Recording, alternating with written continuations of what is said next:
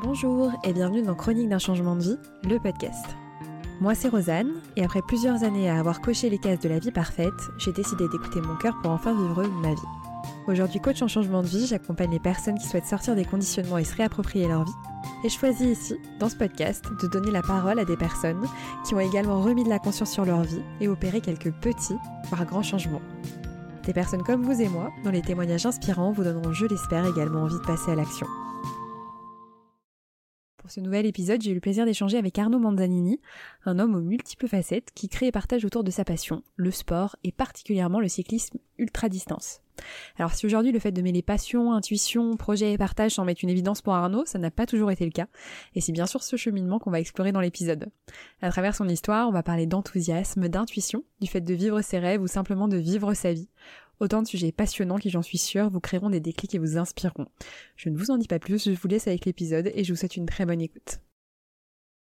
Alors bonjour Arnaud, je suis ravie de te recevoir dans le podcast Chronique d'un changement de vie et dans 50 nuances de sport euh, à la suite, puisque nous allons passer ce matin un long moment ensemble. Nous, nous allons euh, évoquer à la fois euh, bah, ton histoire et puis une aventure sportive. Donc merci. merci bah, bonjour à toi, puis merci de m'inviter, c'est gentil. Alors, j'ai hum, Arnaud, tu fais tellement de choses que je vais, je crois, te, laisser l'honneur de te présenter, euh, de présenter qui tu es, ce que tu fais aujourd'hui, euh, parce que, alors moi, j'ai, euh, enfin, tu fais tellement de choses. Moi, je t'ai connu par le monde du podcast puisque tu as créé un podcast, le podcast Ultra Talk. mais voilà, quand après on va, on te découvre un peu plus, on voit bien qu'il n'y a pas que ça. Je suis allée sur ton site, alors j'ai adoré le, je crée des événements, produis un podcast, anime un shop et fais du vélo, trois petits points, tout simplement.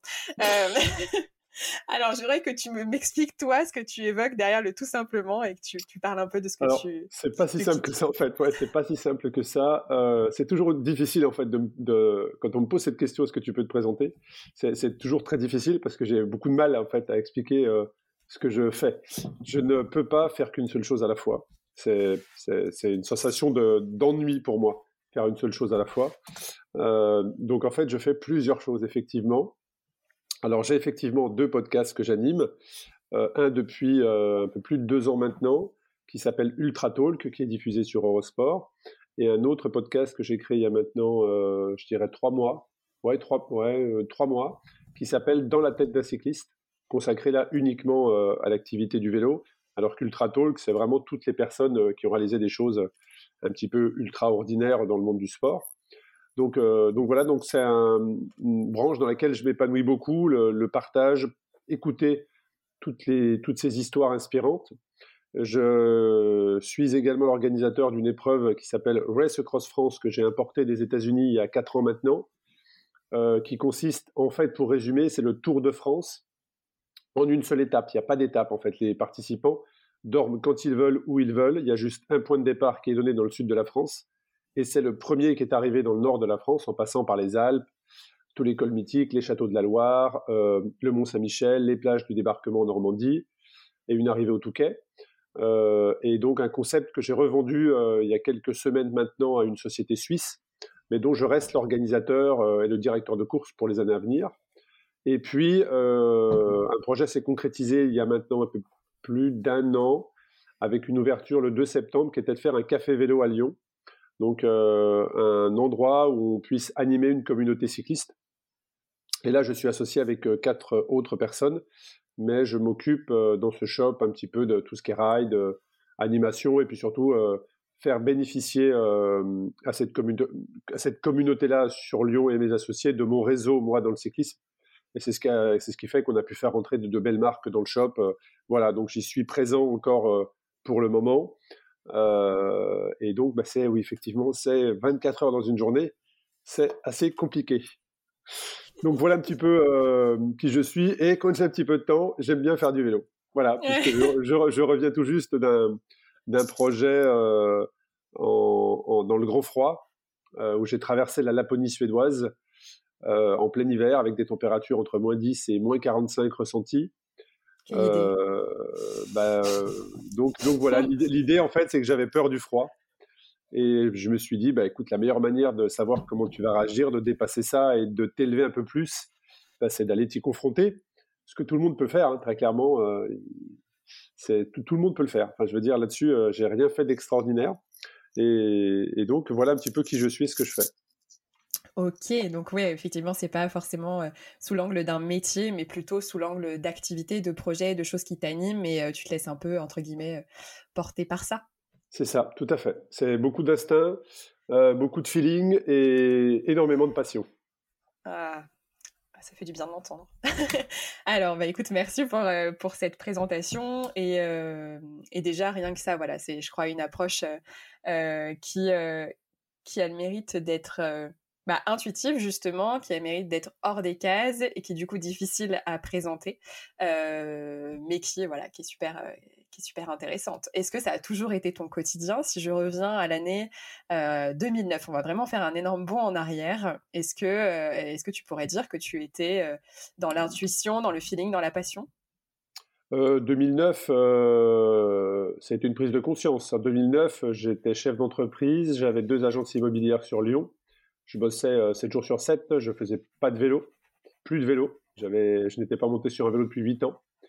Euh, donc là, ça a été ce que moi j'appelle dans mes podcasts un carrefour de vie, c'est-à-dire euh, ça n'a pas été une rencontre qui a été déclencheur, ça a été vraiment une prise de conscience et euh, une sensation en fait, comment dire, un ressenti qu'il fallait agir maintenant. c'est-à-dire que ça servait à rien de se projeter puisqu'il n'y avait pas d'avenir dans cette direction-là. En tout cas, elle n'allait pas être sincère, honnête et donc bah, inspirante forcément pour les autres. Donc, euh, donc il y a eu une prise de décision de d'orienter ma vie différemment, sans savoir où ça allait mener. Hein.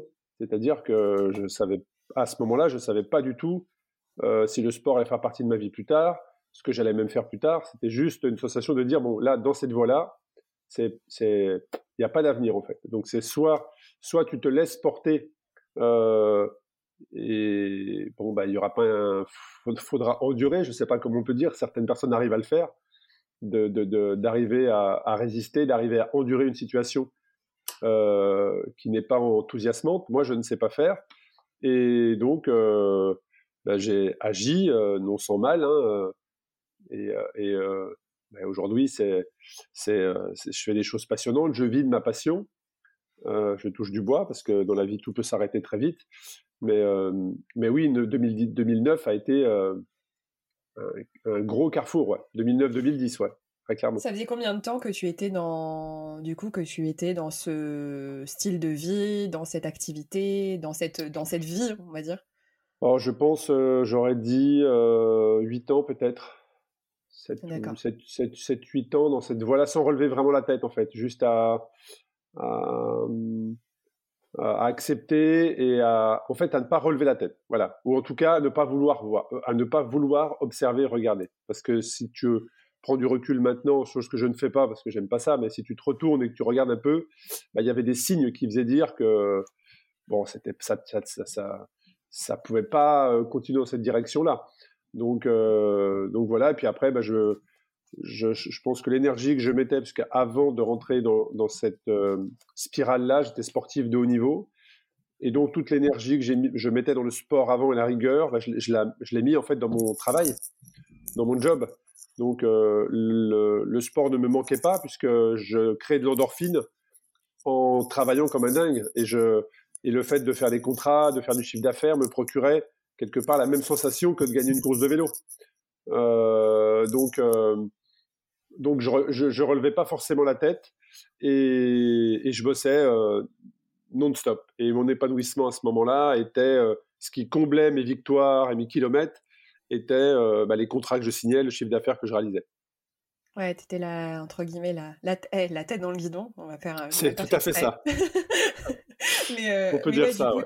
Du coup, alors, je trouve ça intéressant, c'est-à-dire à quels sont aujourd'hui euh, même si tu n'as pas forcément envie de revenir, de prendre du recul sur cette situation-là, quels ont pour toi été les, les quelques signaux que tu n'as pas forcément euh, pris en, compte à ce moment-là parce que tu étais dans cette, euh, dans cette sorte de, bah, presque de course. Hein. c'est aussi quelque chose de très stimulant professionnellement. Je pense qu'aussi quand on est à un moment de sa vie où, où, on réussit et où ça, voilà, il y a de l'adrénaline, tu, tu parlais d'endorphine, on ne fait pas forcément attention à ces petites choses-là. Mais aujourd'hui, est-ce que tu serais capable de dire quels étaient ces petits signaux faibles?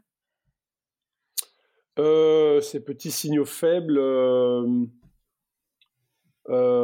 c'est difficile à dire parce qu'après, je pense que c'est aussi des tranches d'âge dans lesquelles tu n'as pas vraiment le choix. Il faut que tu construises ta carrière, il faut que tu construises ta vie.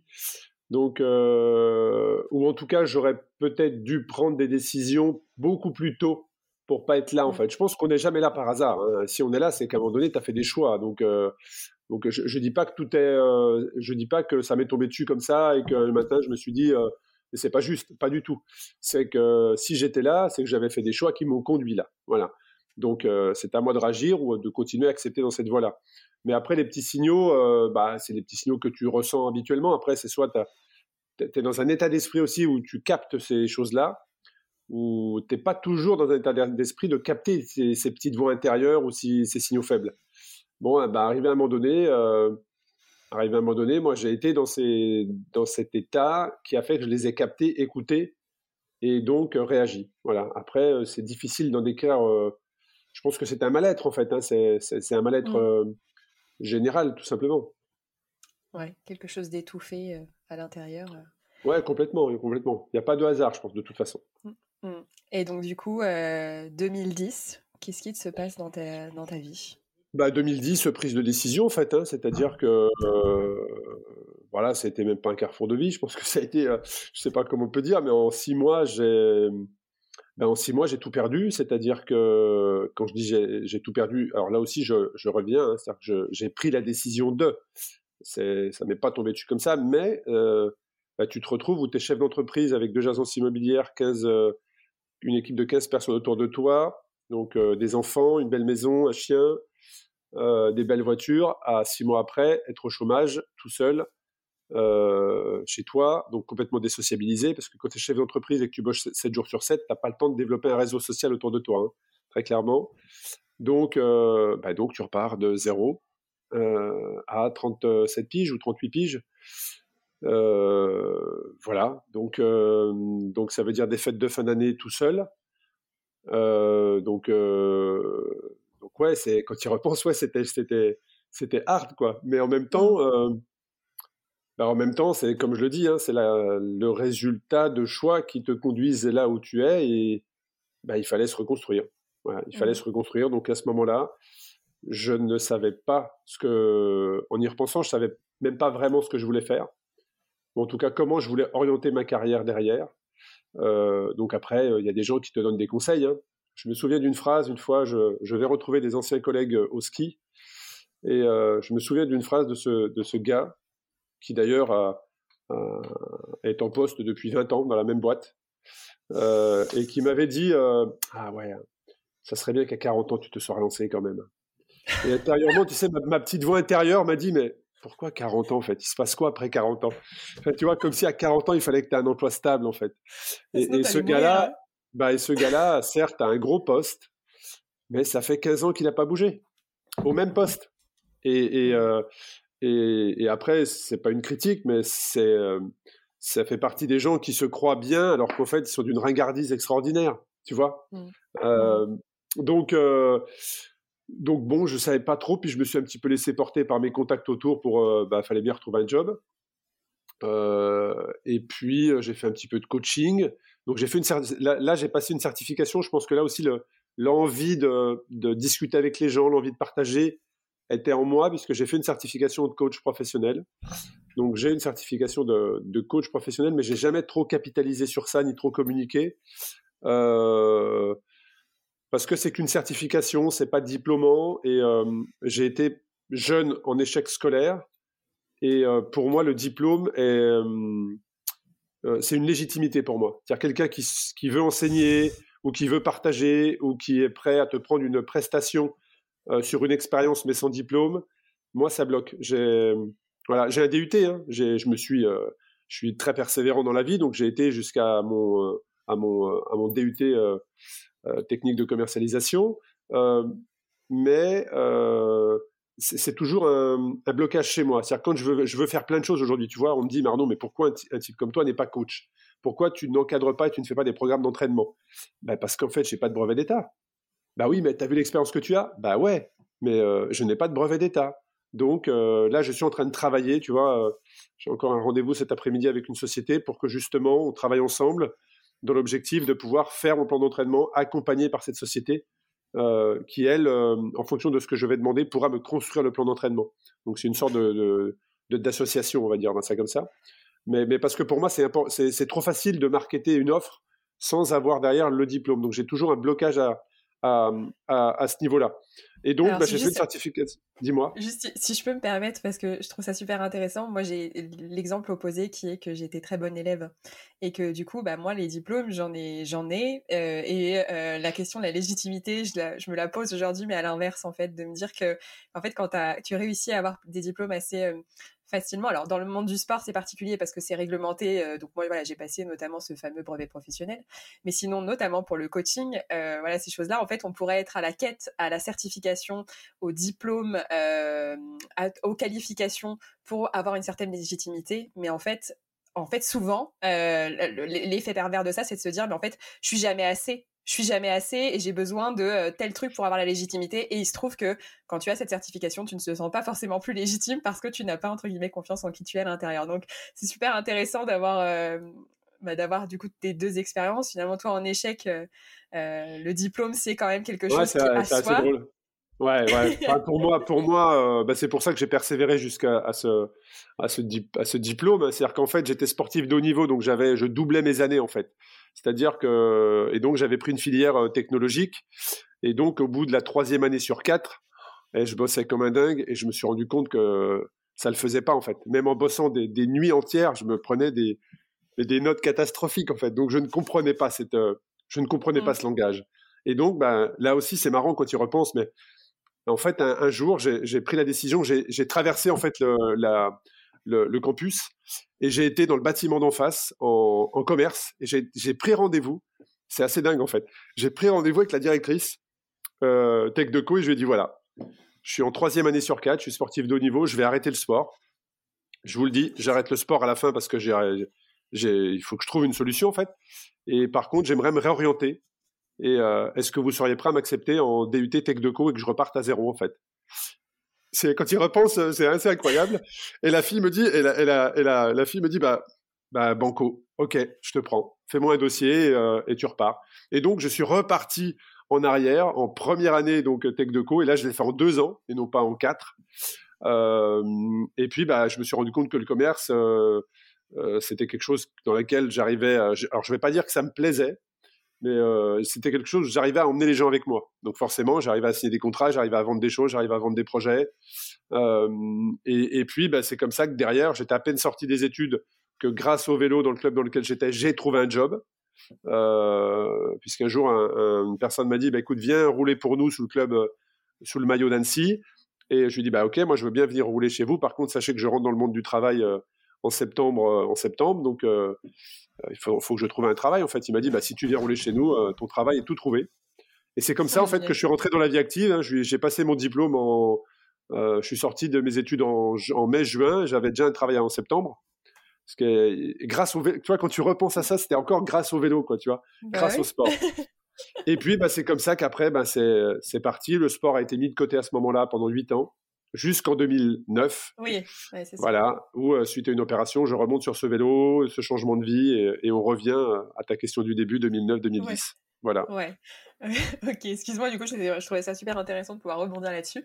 Et du coup, donc 2010, tu parles de euh, ce moment où finalement, tu as cette période où il n'y a plus rien et tu sais pas vers quoi tu vas aller. Est-ce que tu rebondis dans ta tête tout de suite si oui, j'ai vraiment envie de t'entendre là-dessus, ou tu as mis un petit peu de temps, et à quel moment, en fait, tu, tu dans ta tête, il y a quelque chose d'autre qui s'ouvre?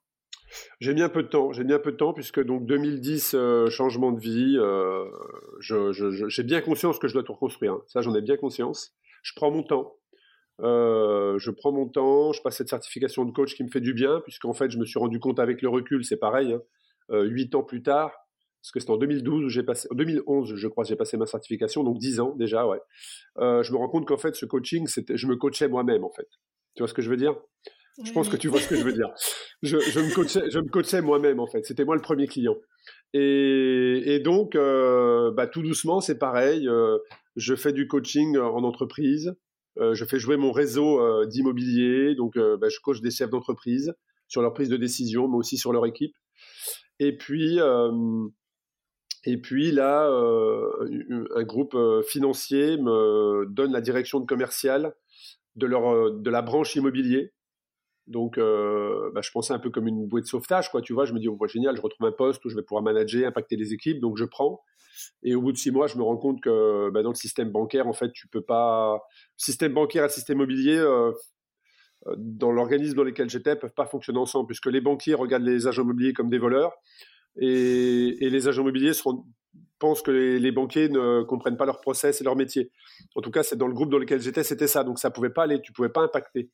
Et j'étais dans un, dans un, et je le suis toujours d'ailleurs depuis 2009-2010, où à chaque fois que je fais un choix important, je me dis, est-ce que ce que tu as fait en 2009-2010, tu l'as fait pour ça? Est-ce que ça vaut ce que tu fais? Tu vois ce que je veux dire?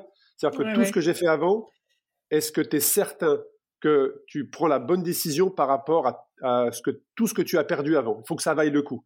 Et, ça, je me le dis également dans mes relations. Tu sais, quand tu as une mauvaise intuition avec une personne où elle commence à te demander des choses ou à te prendre pour ce que tu n'es pas, euh, je, je recadre tout de suite en disant Attends, ça, je ne supporte pas, je ne supporterai plus parce que ça ne vaut pas le coup par rapport à ce que j'ai fait il y a 10 ans. Je n'ai pas fait tout ça pour ça. Pour voilà. pour, ça. pour ça. Donc, euh, et donc, euh, je prends ce job. Rapidement, je me rends compte que ça ne le fera pas. Et par une nuit d'insomnie, je décide de postuler pour un grand groupe américain euh, dans l'informatique qui est Apple.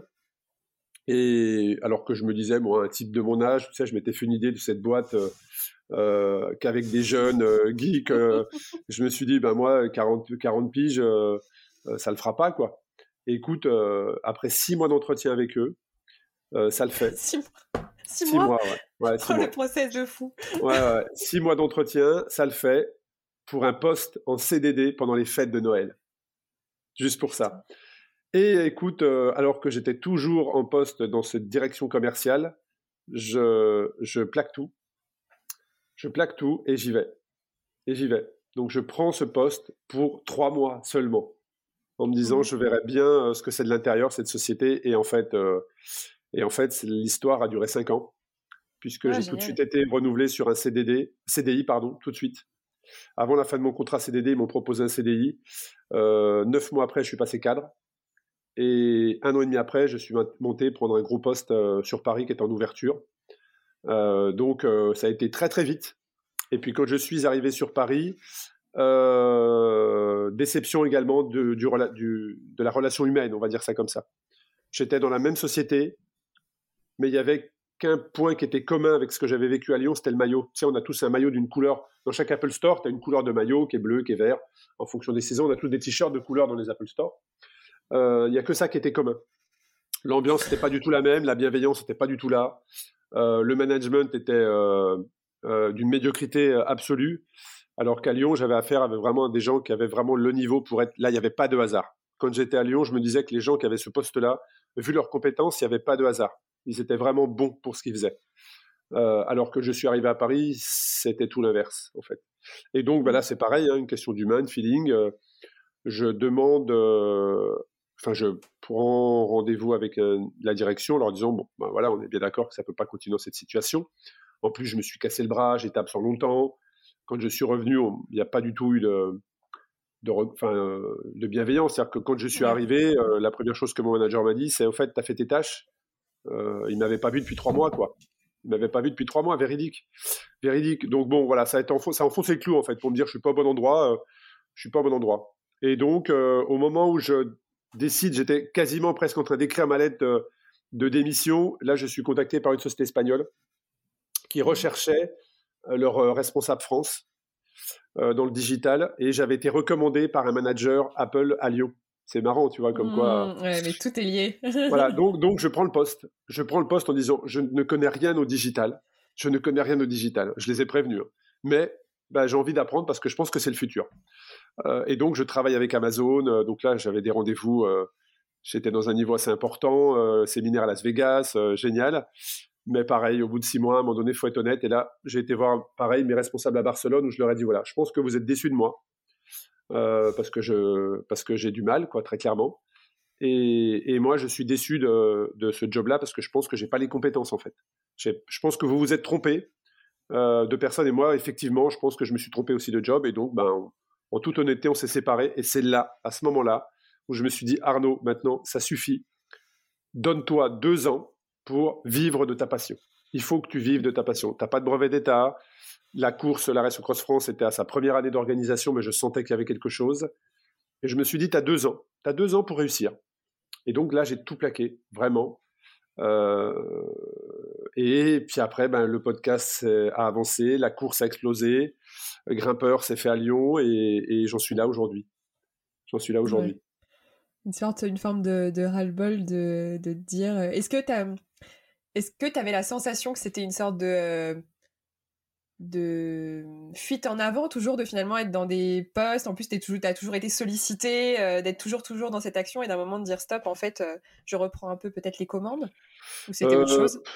Oui, et puis après, c'est aussi ma manière d'être. C'est-à-dire que moi, dans une pièce, en réunion de famille, je suis capable d'être là physiquement, mais pas d'être là au niveau de l'esprit. Tu vois, je suis toujours ailleurs, en fait, en train de me dire, si je faisais ça, si. Enfin, je bossais énormément. Enfin, je je, je, je, je, suis un gros, gros bosseur. Je suis un gros bosseur, c'est-à-dire que je suis capable de bosser jusqu'à 2-3 heures du mat, quoi, et de me relever à 7 heures le lendemain. Et je suis un gros bosseur, donc je suis toujours dans des projets. Et, et je suis tout. Un projet n'est jamais abouti pour moi. Voilà, un projet mmh n'est jamais abouti. Un projet peut en emmener un autre. Donc j'essaie de peut-être de rebondir. Euh, voilà. Alors pour les gens raisonnés, euh, je suis quelqu'un qui ne creuse pas assez peut-être ou qui ne se contente pas. Et pour les passionnés, ben je plais parce que parce que je les emmène avec moi. Donc euh, donc oui, il y a peut-être cette fuite en avant, mais c'est surtout qu'aussi, je trouve qu'il y a tellement d'opportunités qu'il faut en profiter. Voilà, c'est surtout ça en fait. C'est surtout ça. Alors j'aimerais revenir sur, sur cette période où, tout s'arrête et où la, passion du vélo réapparaît. Donc je suppose que c'est plutôt entre justement 2010-2015, j'ai pas exactement la période. Mais tu, évoquais le fait que tu as dans une de tes, conférences, et je mettrai le, lien dans la description de l'épisode. Tu, dis que tu as deux rêves qui réapparaissent à ce moment-là. Est-ce que tu peux nous parler de, bah, de ces deux rêves, de quand déjà ils sont apparus initialement et comment ils sont réapparus? Bah, En fait, je pense que comme, et là il y a beaucoup de personnes qui vont se reconnaître, tu traverses un moment difficile, euh, que ce soit un licenciement, que ce soit un accident, que ce soit un divorce, euh, voilà, un moment difficile psychologiquement, tu te raccroches à ton passé. Voilà, tu te raccroches à ce qu'est-ce qui t'enthousiasmait quand tu étais enfant généralement, parce que euh, tu repenses pas à ce qui t'enthousiasme quand tu es adulte, parce qu'on a tellement de barrières ensuite qui arrivent. Tu vois, d'ailleurs, on ne demande jamais à un adulte, c'est ce que je dis dans un de mes talks, on ne demande jamais à un adulte c'est quoi ton rêve? Jamais. Mmh on demande toujours un enfant, comme si une fois que tu devenais adulte, tu n'avais plus le droit de rêver, en fait, tu vois. C'était pas possible. Euh, et ben donc, bah moi, j'ai fait, j'ai fait comme tout le monde, c'est-à-dire que je me suis dit, mais, mais tu te rapproches de ta famille, tu te rapproches de ton, ta région d'origine, tu repenses à quand tu étais enfant, et à un moment donné, tu te dis, qu'est-ce qui t'enthousiasmait quand tu étais gosse, en fait? C'était quoi tes rêves, en fait, petit? Et ben moi, mes rêves petits, c'était un, d'aller euh, sur le continent euh, américain, et parce que je regardais ces séries américaines hein, dans les années 80 comme tout le monde, et il y avait bah, ce, mythe des États-Unis, euh, ces, gros trucks, euh, voilà, et de les conduire un jour, et puis euh, bah, d'être coureur cycliste professionnel. Voilà. donc j'étais coureur cycliste, mais pas professionnel. En tout cas, je pouvais le redevenir. coureur cycliste, pas professionnel. Hein. Et, et bah, les États-Unis, bah, c'était à cette époque beaucoup plus facile qu'aujourd'hui, alors au moment où on enregistre. en tout cas, tu pouvais. Tu pouvais prendre un billet d'avion et y aller. Et, bah, pareil, j'ai mis la passion euh, dans, comment dire, dans ma reconstruction. Et je me suis dit, bah, écoute, un jour, peut-être que j'irai euh, faire du vélo sur les routes américaines. C'est ce projet que j'ai trouvé totalement par hasard sur Internet, euh, la Race Across America, une course cycliste qui traverse le continent nord-américain, qui, existait à l'époque depuis 32 ans, je crois, mais que personne ne connaissait en France. Personne très peu de Français l'avaient terminé, et je me suis dit, mais, mais pourquoi on ne connaît pas cette course-là, en fait? C'est pas normal. Euh, et donc, bah, j'ai décidé de la faire. Et je l'ai fait en 2013, je l'ai fait en 2015, je l'ai importé en France en 2018, et j'ai accompagné deux Français à la gagner en 2019. Voilà. Et c'est comme ça que ça m'a relancé.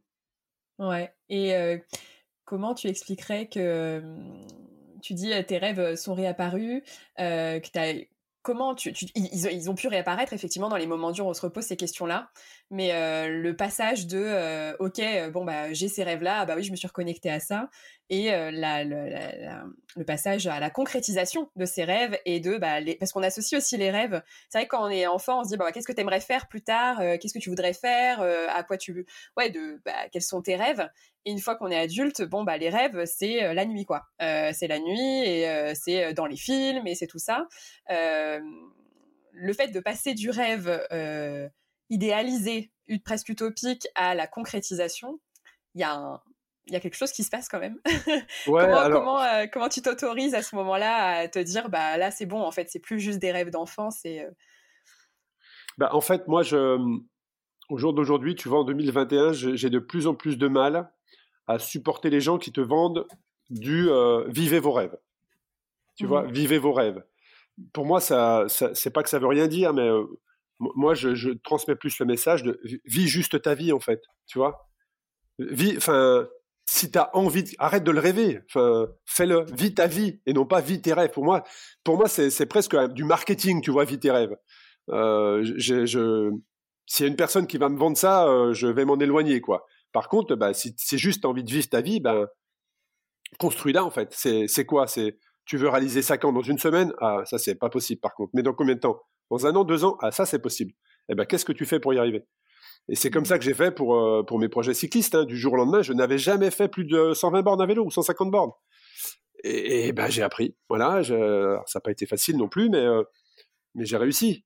J'ai réussi. Donc, euh, je, je, pense que je me suis dit le fait de dire c'était mes rêves d'enfant, mais en fait, bah, tes rêves, c'est pas plus compliqué. En fait, tu fais du vélo, tu vas aux États-Unis, tu prends un billet d'avion et enfin, c'est mmh. jouable. Donc, bah, qu'est-ce qu'il te faut? Tu as, l'argent pour? Bah non, j'ai pas l'argent. Bah, tu, tu, montes des dossiers, tu vas avoir des partenaires et, puis c'est jouable. Et c'est comme ça que ça mmh s'est passé. Ouais, c'est de ne plus idéaliser finalement les rêves et euh, d'en faire quelque chose d'extraordinaire, mais de les ramener dans la vie réelle et de se dire, bah, c'est notre vie finalement qui est aussi extraordinaire. Exactement. Euh, Exactement. Si dans notre vie réelle, euh, on, ne devait que vivre de l'ordinaire et du tiède, et finalement, tu as remis. Non, c'est aussi pour ça que j'ai plus vraiment de limites en fait. J'ai plus vraiment de limites. C'est-à-dire que pour moi, tout est possible, mais je le pense vraiment. Je le pense vraiment. Mmh. Alors, bien évidemment, hein, tu vas pas devenir astronaute du jour au lendemain, euh, mais par contre, euh, juste sur ta vie au quotidien, l'impact que ça peut avoir, et s'il y a quelque chose qui t'enthousiasme, eh ben, sur ça, euh, j'ai plus de limites. C'est-à-dire que, bah ouais, c'est possible, mais par contre, c'est pareil, ça n'arrive pas par magie. Tu vois, c'est pas un jour. L'envie de faire quelque chose, elle n'arrive pas un lundi matin à 9h, elle frappe à la porte en disant Eh oh, c'est moi l'envie en fait, tu vois je vais te donner l'envie de faire quelque chose. Non, c'est quelque chose qui vient euh, au fur et à mesure jusqu'à un moment donné où cette envie-là est plus forte que les contre-arguments. Et ben, vas-y, mets le, mets le process en route, fais-toi ton planning et un jour, tu y arriveras. Est-ce que euh, du coup, ce qui, ce qui, me vient, euh, ce qui me vient, c'est que je m'étais noté comme question, c'est que finalement, donc as ces rêves d'enfant, euh, tu vis ta vie professionnelle, tu finis par mixer ces deux rêves et de n'en faire qu'un, de le vivre. Est-ce que après avoir réalisé un rêve, quel est le goût de la vie quand on revient euh, bah, justement dans la vie réelle? Alors, je pense que tu m'as plus ou moins répondu par justement cette vision que bah, c'est la vie qui est extraordinaire et, qui, euh, et, que d'autres euh, rêves peuvent du coup se concrétiser derrière. Mais, mais concrètement, après la réalisation de ce rêve, quel est le goût de la vie, la vision de la vie après ça? C'est une bonne question, le goût de la vie. J'aime bien cette manière de poser la question, le goût de la vie. non, non, mais c'est intéressant parce qu'en fait, elle est différente. Le goût de la vie est différent. C'est-à-dire que tu as comme une sérénité. Je sais qu'après la Race Cross America, j'ai vraiment été très, très loin. Même, euh, même encore maintenant, je me demande comment j'ai fait pour avoir un niveau d'engagement aussi fort. Vraiment. C'était très douloureux, très difficile. Et pourtant, j'ai réussi. Donc, par contre, je, je pense que j'avais un niveau d'engagement. Euh, je pense que là, pour le coup, c'était vraiment intérieur. J'ai du mal à l'expliquer. J'ai du mal à expliquer en fait ce niveau d'engagement-là. En tout cas, je sais que je, euh, ce que je me souviens, c'est que j'avais cette petite voix qui me disait, écoute, c'est difficile, c'est dur, mais c'est important pour ton futur. Tu vois, il fallait, il fallait que je finisse cette épreuve. En rampant, à pied, en vélo, n'importe, mais il fallait que je termine. Et après, ça t'apporte une certaine sérénité, c'est-à-dire que tu, le, fait de boire un café en terrasse au soleil n'aura pas le même goût qu'avant. Tu vois ce que je veux dire? Mmh C'est différent. Tu, après, chacun, moi je donne de leçons à personne, hein. chacun est différent. Il y a des gens qui profitent très bien d'un café en terrasse maintenant. Ben moi, je le profite encore mieux après avoir vécu ce que j'ai vécu. Voilà, tu vois? Mais les choses sont différentes. Euh, euh, la confiance en toi est différente. Euh, les projets sont différents. Ça te, c'est une secousse quand même. Hein. C'est une secousse. c'est une secousse intérieure, ouais. Je pense que ça change un peu l'axe de rotation, tu vois. De, ouais, c'est quand même un petit tremblement de terre, ouais. ouais, Il faut déjà le temps de l'accepter moi, j'ai mis cinq ans hein, pour euh, accepter euh, ce que j'avais fait. C'est-à-dire bah, accepter quoi? Bah, L'exploit que j'avais réalisé. Pour moi, avant, il n'y avait pas de, c'était pas surhumain, c'était pas extraordinaire euh, parce que je m'étais préparé pour. Et, en fait, c'est que très récemment que j'ai pris conscience que ah ouais, j'avais quand même fait un truc, un truc incroyable en fait. Parce que six ans après, j'ai toujours le record, j'ai toujours le meilleur français, alors que je suis tu vois, j'ai de l'asthme à l'effort, euh, j'ai des semelles orthopédiques, euh, euh, j'ai mon genou qui est en vrac. Enfin, tu vois, je suis pas un athlète extraordinaire, quoi. Loin de là. Mais ça veut dire que six ans après, enfin, ouais, j'ai récemment pris conscience de, de ce que j'avais fait et de l'engagement nécessaire. Ouais. Eh bien, et, donc tu, vis ça, donc tu parles de sérénité, mais alors est-ce que les, rêves et cette envie de concrétiser des choses justement extraordinaires dans ta vie ordinaire et de rendre ta vie extraordinaire, ça, est-ce que c'est retombé ou très rapidement tu as eu d'autres envies, d'autres projets et, ça a généré quelque chose? Est-ce que parce qu'il y a des personnes qui ont certainement peur de réaliser leurs rêves parce qu'ils ont peur du et après en fait, et après bah est-ce que euh, enfin j'ai réalisé ça en fait ma vie elle sert à quoi maintenant quoi? Ah bah, tu vas en faire d'autres justement. C'est ça qui est bien c'est que, que ça va te donner l'occasion d'aller faire autre chose de te découvrir de t'élever euh, de te développer.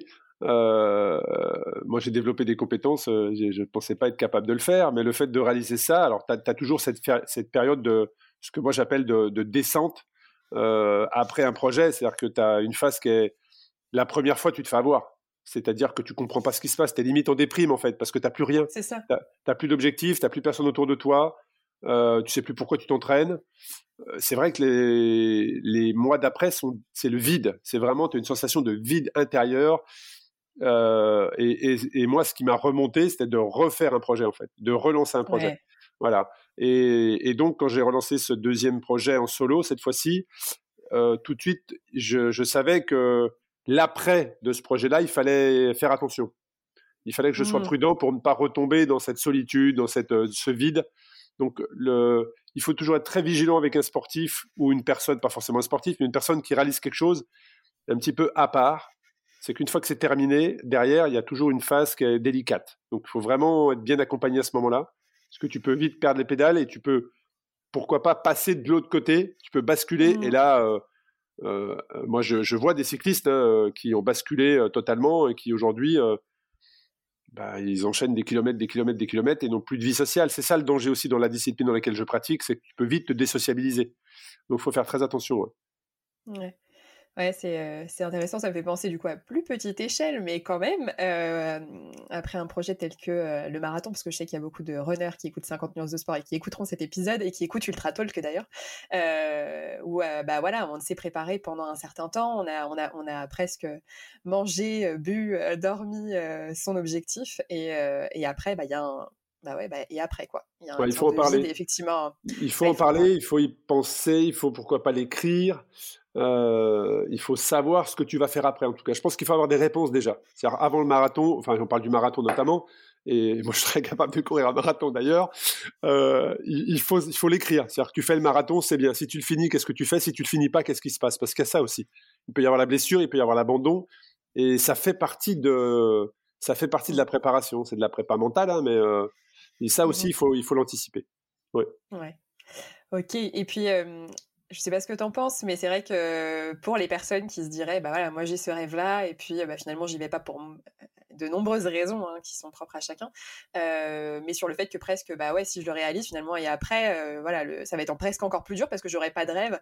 Euh, finalement de, réaliser des choses comme ça qu'on a en tête et qu'on a dont on a vraiment envie, qui nous mettent en joie, qui nous enthousiastent, euh, une fois que tu le réalises, il se crée de nouveaux rêves, de nouvelles possibilités en fait. Et euh, voilà, c'est, euh, ce n'est pas la fin de la vie de réaliser son rêve, entre guillemets, de réaliser son rêve ou de, de, le mettre en pratique. Pas du tout, ouais. Chouette. alors, donc tu parles de 2015. Donc en fait, tu avais déjà réalisé ces projets-là. Tu te, donc tu décides de prendre deux ans pour mettre tout ça en place et de te dire voilà de vivre de ta passion. Et c'est là que tu te lances. et c'est à ce moment-là du coup que tu crées la, course en France, enfin que tu l'importes en France, c'est ça? Non, la course avait déjà un an d'existence. En fait, j'ai décidé de créer la course Race Across France entre mes deux participations à la Race Across America. 2013 et 2015, mais je ne savais pas quand est-ce que j'allais la faire, parce que tout seul, euh, tu te doutes bien qu'organiser un tel événement pendant 15 jours à travers la France, euh, ben, c'est pas si facile que ça. Donc je savais que j'allais la faire, j'avais déposé le nom, euh, mais je ne savais pas quand j'allais le faire. Et puis c'est pareil, c'est des rencontres qui font qu'à un moment donné, tu te dis, avec cette petite équipe, bon, bah allez, c'est le moment en fait, on, y va, on mmh. communique. Et, la course est partie comme ça en, en 2018. Et, euh, et quand je dis deux ans, en fait, hein, je pense qu'il faut être très honnête. Pourquoi deux ans? Euh, bah, C'est qu'en France, on a la chance d'avoir un magnifique incubateur qu'est est Pôle emploi, tout simplement. Et, ça, je pense que on parle de rêve, de changement de vie, mais il faut savoir qu'on a la chance en France de dire à n'importe qui peut changer de vie. Il suffit d'être en bon terme avec son patron, bien évidemment. Ça se fait pas comme ça. Hein. Euh, et puis à partir de ce moment-là, tu peux avoir la chance de réaliser ton rêve professionnel de créer ta boîte, de, voilà. Et, moi, je me suis dit, c'est pareil, hein, je ne savais pas qu'est-ce qui allait marcher, qu'est-ce qui n'allait pas marcher.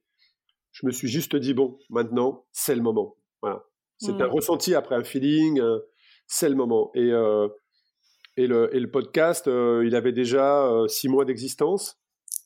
oui, il avait, ouais, je dirais dix mois, je crois. Ouais, six à, six à huit mois d'existence. Mais c'est pareil, je, je, je, prenais beaucoup de plaisir à le faire, j'avais des bons retours sur la manière dont je le faisais. Et puis après, Eurosport est arrivé derrière. Euh, J'en ai fait un deuxième, la course a explosé, euh, une société suisse me l'a racheté. Euh, et me permet surtout de rester attaché, parce que sinon tu te doutes bien que je ne l'aurais pas vendu comme ça. Mais je reste attaché à la course et surtout je peux, et c'est ça qui est important, euh, et on me donne les outils pour appliquer la vision que j'ai de cette discipline. C'est surtout ça qui est très important. C'est que pour moi, la Race Cross France euh, n'est qu'une première pierre dans la vision que j'ai de cette discipline. Donc, euh, donc on va bien évidemment la renforcer, mais c'est surtout que maintenant, je peux avoir euh, l'accompagnement pour aller vraiment poser la vision que j'ai de cette discipline. Et ça, c'est important. Mmh durant ces deux ans, euh, par rapport à tous les projets que tu as pu euh, mettre en œuvre, il y a euh, effectivement cette chance, cette chance qu'on a en France hein, qui permet de se dire, voilà, on peut expérimenter aussi des choses et voir ce qui fonctionne. Est-ce que, vu que tu fonctionnes au projet et à aujourd'hui ce qui t'anime et, finalement, tu aujourd'hui, c'est très difficile de te décrire en termes de métier. C'est vrai que beaucoup de gens aussi se disent, bah ouais, bon bah d'accord, ok, je quitte ça, mais demain, voilà, qu'est-ce que je veux faire? Et on réfléchit en termes de métier. Et ça, c'est un c'est un vrai sujet en fait qui limite aussi beaucoup de personnes. Toi, tu n'as pas eu cette approche-là, tu as une approche par euh, activité, pas par de... J'ai pas de plan de carrière, exactement. J'ai pas de plan de carrière. Et, est-ce que du coup, euh, c'est, euh, c'est, je trouve ça absolument génial. et ce qui est super intéressant, c'est de savoir dans tous ces projets-là, est-ce que tu as eu cette pression de finalement te dire, bah, il faut quand même que, bah, par exemple, le podcast, j'arrive à en faire quelque chose, ou la course, il faut que j'arrive à en faire quelque chose, ou au contraire, tu t'es laissé porter et tu as fait confiance à ce qui a toujours fonctionné pour toi, apparemment, qui sont les rencontres aussi. oui, après, il faut avoir des. C'est vrai que les rencontres, euh, moi, il y a quand même 4 ou 5 personnes dans ma vie qui ont compté, qui ont fait que je fais ce que je fais aujourd'hui. Donc, c'est-à-dire qui, m'ont... qui ont été des vrais déclencheurs, soit par la confiance qu'ils m'ont accordée, soit par le, discours qu'ils m'ont tenu, très clairement. Euh, mais après, je n'ai pas une pression particulière. Je me sens plus comme une. J'ai une responsabilité. Tu vois ce que je veux dire? Euh, C'est-à-dire que, par exemple, pour le podcast, euh, alors là, j'ai zéro pression, puisque euh, aujourd'hui, le système du podcasting est arrivé en France, il explose depuis peut-être six mois, un an. Moi, j'ai lancé le podcast il y a maintenant deux ans et demi. quand je l'ai lancé, que j'ai dit que je voulais faire un épisode par mois, par semaine, donc ça veut dire 52 épisodes par an, on m'a dit, mais Arnaud, mais les gens du métier ou qui étaient dans la communication, on dit, mais Arnaud, t'es, es malade, t'es pas journaliste, t'as jamais fait ça, euh, tu te rends compte du travail? Donc, euh, bah, j'ai dit, bah ouais, mais en fait, euh, moi, c'est ce que je veux faire, c'est, c'est pas un par mois, quoi. C'est, il se passe trop de temps entre les deux. Et puis aujourd'hui, heureusement, parce que j'aurais été invisible, si j'aurais écouté ces gens-là, j'aurais été invisible dans le podcasting. Et donc aujourd'hui, le podcast est régulièrement bien classé, et surtout, je m'épanouis, donc j'ai zéro pression. Pour moi, le podcasting, c'est vraiment c'est même de la chance de pouvoir avoir une heure de temps avec euh, une personne qui a vécu un truc de dingue. Tu vois ce que je veux dire? Et Oui, oui, je vois très bien. c'est clair. Et donc, et donc aujourd'hui, j'en suis peut-être avec les deux podcasts confondus, j'ai dû faire 150 épisodes. Donc, t'imagines euh, l'inspiration que ça te, ça te, ah ça te donne. Voilà. Donc, euh, donc le podcasting, euh, c'est, euh, je sais pas où ça mènera le podcasting. Je ne sais pas où ça me mènera. Et là aussi, je commence à avoir une idée un peu plus précise de ce que je veux faire, par contre. Mais sans pression, toujours sans pression. Mais par contre, je sais, j'ai une idée un peu plus précise de là où j'aimerais aller. Et je pense que le podcasting en France n'est qu'à ses débuts, parce qu'aujourd'hui, il n'y a aucun modèle économique. Beaucoup de podcasteurs, même 99%, je pense, le font gratuitement. Et c'est un mhm. travail qui est énorme derrière. Et peut-être qu'un jour, bah, comme quand tu vas acheter une chanson à 99 centimes sur iTunes, peut-être que tu achèteras, tu auras les 30 secondes ou les deux premières minutes du podcast qui seront gratuits, et ensuite, bah, tu paieras peut-être 20 centimes. Mais 20 centimes, quand tu as 10 000 écoutes, bah, tu fais le calcul. Voilà. Et peut-être que c'est ça qui va révolutionner le monde du podcasting. J'en sais rien. L'avenir nous le dira. Euh, en tout cas, j'ai pas moi les, les euh, le réseau sur euh, dans le monde du podcasting. Je connais personne et j'échange avec un ou deux podcasteurs, mais mais pas plus. Et la course, par contre, je sens une, j'ai une vraie responsabilité. Pourquoi? Parce que en toute humilité, hein, vraiment, je, suis le seul en France à connaître l'histoire de cette discipline. Mais vraiment comme, euh, comme la. Alors attention, hein, là j'entends déjà les cyclistes en me disant qu'il y a Paris-Brest-Paris qui existe depuis 150 ans euh, et que j'ai rien inventé. J'ai pas inventé le vélo. Par contre, une épreuve d'ultra distance qui fait partir ses concurrents à travers la France toutes les deux minutes en mode chrono, il n'y a aucune autre épreuve comme ça en France et personne ne le connaissait avant. Euh, donc voilà, c'est ça que je veux dire. Et ça, moi, je connais l'histoire de cette discipline qui est née aux États-Unis il y a 42 ans la même année que l'Ironman. Pourquoi? Parce que bah, je m'entends très bien avec les organisateurs de la Race Cross America et j'ai déjà fait plusieurs meetings avec eux qui m'ont expliqué pourquoi ça n'avait pas explosé, qu'est-ce qui a fait que ça a bloqué, que c'est pas devenu ce qui est devenu l'Ironman. Donc je connais, je connais l'histoire et, et c'est pour ça que je me sens une responsabilité de la structurer en France, en Europe et dans le monde parce que je sais où ça a coincé. Je sais où ça a coincé et ce que personne d'autre euh, ne sait en France euh, et peut-être même en Europe. Voilà. Donc, mmh. euh, donc là, je me sens vraiment une responsabilité et j'ai une vraie vision à poser dans cette discipline. Et puis après, bah, le troisième aspect professionnel qui est grimpeur, bah là, c'est zéro pression, c'est juste du partage avec des gens, en espérant que, que la partie, on puisse à nouveau accueillir du public très rapidement pour qu'on puisse partager avec, avec les passionnés de vélo, tout simplement. Ouais, génial. Bah, surtout sur Lyon, en plus, moi, je... maintenant que j'y suis, je bah, on aura l'occasion de se croiser. euh, bah, écoute, c'était super intéressant. Je pense que du coup, ça me fait une transition toute faite pour la, dernière question que je souhaitais te poser pour cet épisode, puisque nous en avons un autre juste après. quelles sont aujourd'hui les valeurs qui dirigent tes choix professionnel, euh, voilà, professionnel et même personnel, puisque finalement tout ça c'est très lié. ouais, c'est difficile à dire. Hein. Je pense que j'en ai plusieurs qui me viennent en tête. Je pense que c'est l'honnêteté, la, bienveillance. Euh, ouais, c'est faut être honnête avec les gens en fait, parce qu'à un moment donné, euh, dans six mois, dans deux ans, dans trois ans, euh, voilà, ça sera. S'il y a un truc qui n'était pas clair au début, ça ressortira forcément. Donc c'est honnêteté, bienveillance et enthousiasme en fait. Enfin, ouais, après, euh, moi, il n'y a jamais eu d'aspect euh, ou de calcul euh, financier derrière quand j'ai fait un choix. C'est toujours la passion qui l'a, qui l'a emporté. si tu as de la passion et tu es un bosseur, je pense qu'à un moment donné, bah, l'aspect financier va ressortir. Tu vois ce que je veux dire? Tu auras cette récompense-là, en fait. D'autres raisonnent à l'inverse. Ben moi, j'y trouve pas. J'ai essayé, hein, parce qu'à un moment donné, tu te dis, oh, bah, c'est moi qui fais mal les choses, en fait. Donc, je vais essayer de raisonner comme ces gens-là bah, tu te rends compte que l'aspect sincérité, euh, là, on est vraiment dans le calcul à fond. Et c'est dans le calcul même avec les relations. Donc, tu fais de la politique. Et alors là, la politique, en fait, c'est ce qui tue l'innovation pour moi. Faire, quand tu fais de la politique dans une société, tu tues l'innovation, tu tues les bonnes idées. Parce que tout va se faire par du calcul. Donc, quand tu as une idée, bah, tu vas calculer que si, que machin, que truc, qu'est-ce qu'il va dire, qu'est-ce qu'il va faire, et toi, qu'est-ce que ça va t'apporter. Et là, moi, je fuis tout ça. Je fuis tout ça. Euh, je suis à l'opposé de ça. moi, j'adore, échanger avec les gens. Tu vois, quand j'ai une idée, je vais jamais l'imposer. Je, ne vais jamais imposer une idée.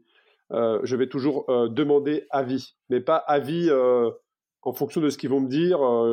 si quelqu'un me dit fais-le pas, fais-le pas, je peux très bien le faire. Mais en tout cas, j'aime prendre un peu la température de voilà, parce que comme je fais beaucoup de choses, j'ai aussi beaucoup d'idées et beaucoup qui sont euh, complètement ridicules. Donc je demande euh, toujours avis. J'aime partager en fait. Moi, j'adorerais euh, avoir régulièrement des grosses séances de brainstorming pour faire sortir des projets. Je trouve ça hyper enrichissant. Je trouve ça hyper enrichissant. Donc le partage aussi, c'est vraiment une valeur qui me qui me caractérise et, j'ai beaucoup souffert de ça par moment puisqu'on m'a souvent fait le reproche d'être cycliste et donc, comme et comme je suis cycliste, je suis euh, naturellement, enfin, forcément euh, solitaire, euh, égoïste et sans pouvoir travailler en équipe. Et, je pense que ces gens-là, en fait, n'ont pas compris le cyclisme, notamment ultra distance, que je défends, puisque tu es peut-être tout seul sur ton vélo, mais tu n'es jamais tout seul dans la course. Si tu es là, c'est parce qu'il y a des gens qui t'aident à être là. Euh, et donc, tu as un travail d'équipe. Et j'irai même plus loin, tu as un travail de leadership. Donc, tu as même plus de compétences parce que tu dois leader une équipe qui t'aide à réussir. Donc, euh, voilà, c'était juste la petite parenthèse. Non, mais c'est ouais, intéressant. C'est pas euh, sur les sports qu'on réalise, bah, même les, les ultras, sur, sur, sur, la course à pied ou enfin dans n'importe quelle discipline, en fait. Hein. c'est aussi. et puis, c'est aussi de tu non seulement des gens qui font partie de ton équipe, mais dans la façon en plus dont tu pratiques cette, cette passion, tu embarques bien plus que les seules personnes qui sont dans ton équipe. Tu embarques beaucoup de gens aussi que tu fais, justement, que tu emmènes avec, avec toi. Complètement. Bah écoute, voilà, j'ai noté honnêteté, bienveillance, enthousiasme et, et, voilà ce que tu disais qui était aussi très intéressant, qui était de justement être pas forcément toujours dans le, dans le contrôle, dans le, le, la stratégie, dans tout ce qui est raisonnement qui finalement nous coupe aussi de, de l'intuition. Ah, complètement.